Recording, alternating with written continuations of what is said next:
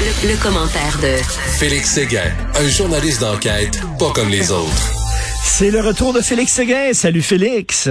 Bonjour Richard. T'étais en relâche ou t'étais en enquête?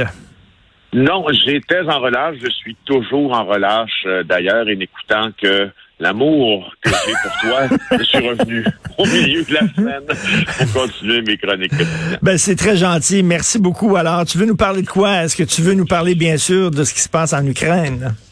Ben oui, mais avec ce lien avec l'espace aérien fermé, mesure décrétée par le gouvernement Trudeau, par d'autres pays d'ailleurs, euh, contre euh, contre la Russie. Ces mesures sont extrêmement, en tout cas, ont l'air à faire mal pour l'instant, du moins à l'aviation euh, russe. Puis je, veux juste te, mentionner un article que j'ai trouvé assez intéressant euh, de Martin Lavoie qui euh, est reproduit dans le journal de Montréal. Il y a un avion qui transportait des passagers russes qui, depuis dimanche, date où l'espace aérien a été fermé aux avions russes en riposte à l'invasion de l'Ukraine, est entré dans l'espace canadien. C'était un avion privé ça, il transportait deux passagers euh, russes. Puis là, il est retenu à l'aéroport de Yellowknife, cet avion-là.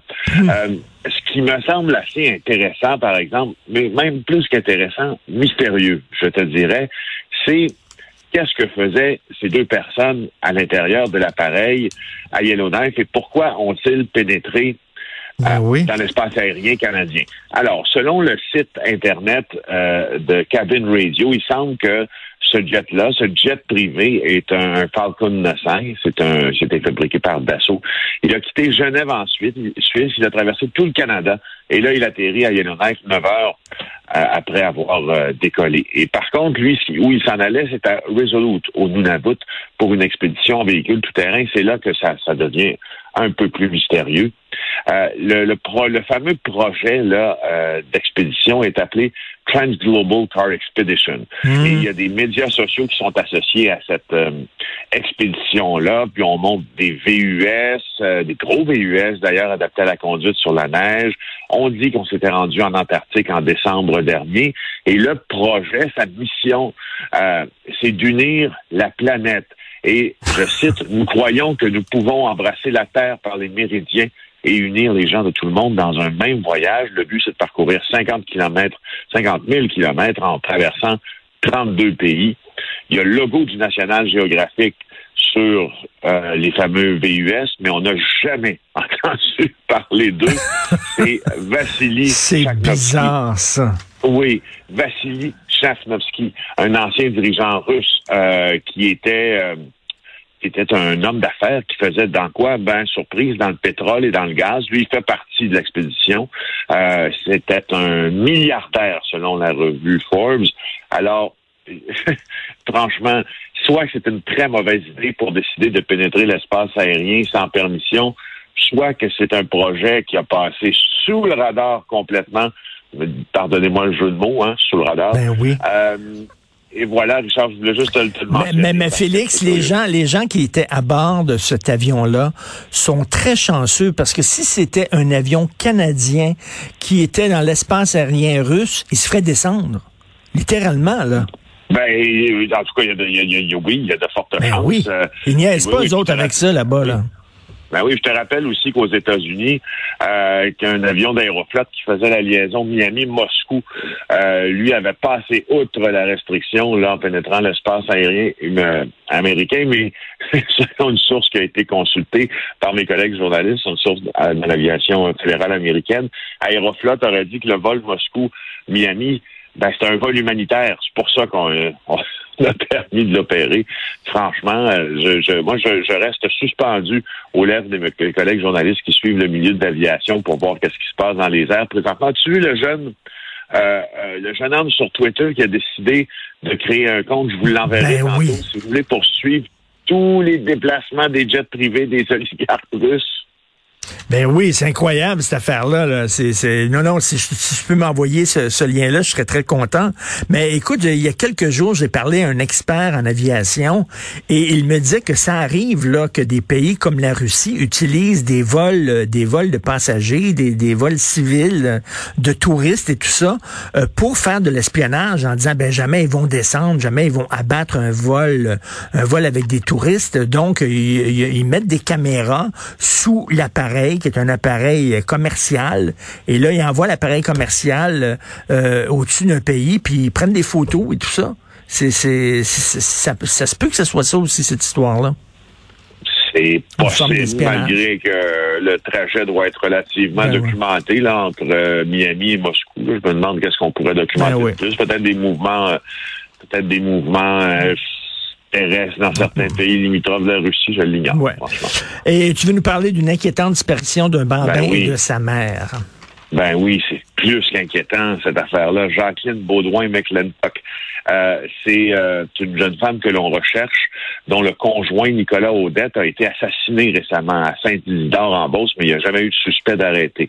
Alors, Jacqueline Baudouin-McClintock a fait l'objet d'une demande de la DPJ. Euh, parce qu'on la cherche, elle et son fils de 18 mois, James Odette. Il n'y a pas d'alerte en mer qui est lancée parce que la mère a toujours la garde du jeune James Odette. Alors, qu'est-ce qui s'est passé? Au cours des derniers jours, au cours de la fin de semaine? Ils ont été vus à Stoneham. Euh, elle a quitté Stoneham au cours de la fin de semaine et on croit que l'enfant qui est avec elle pourrait être en danger.